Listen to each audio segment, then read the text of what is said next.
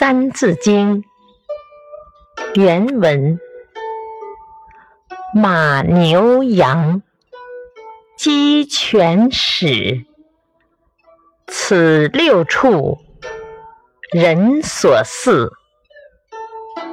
译文：马、牛、羊、鸡、狗和猪叫做六畜。这些动物和五谷一样，本来都是野生的，后来被人们渐渐驯化，成为人类日常生活的必需品。点评：人类真不愧万物之灵。我们的祖先很早就把一些野生的动物通过驯服和人工喂养，变为人类的工具和食品。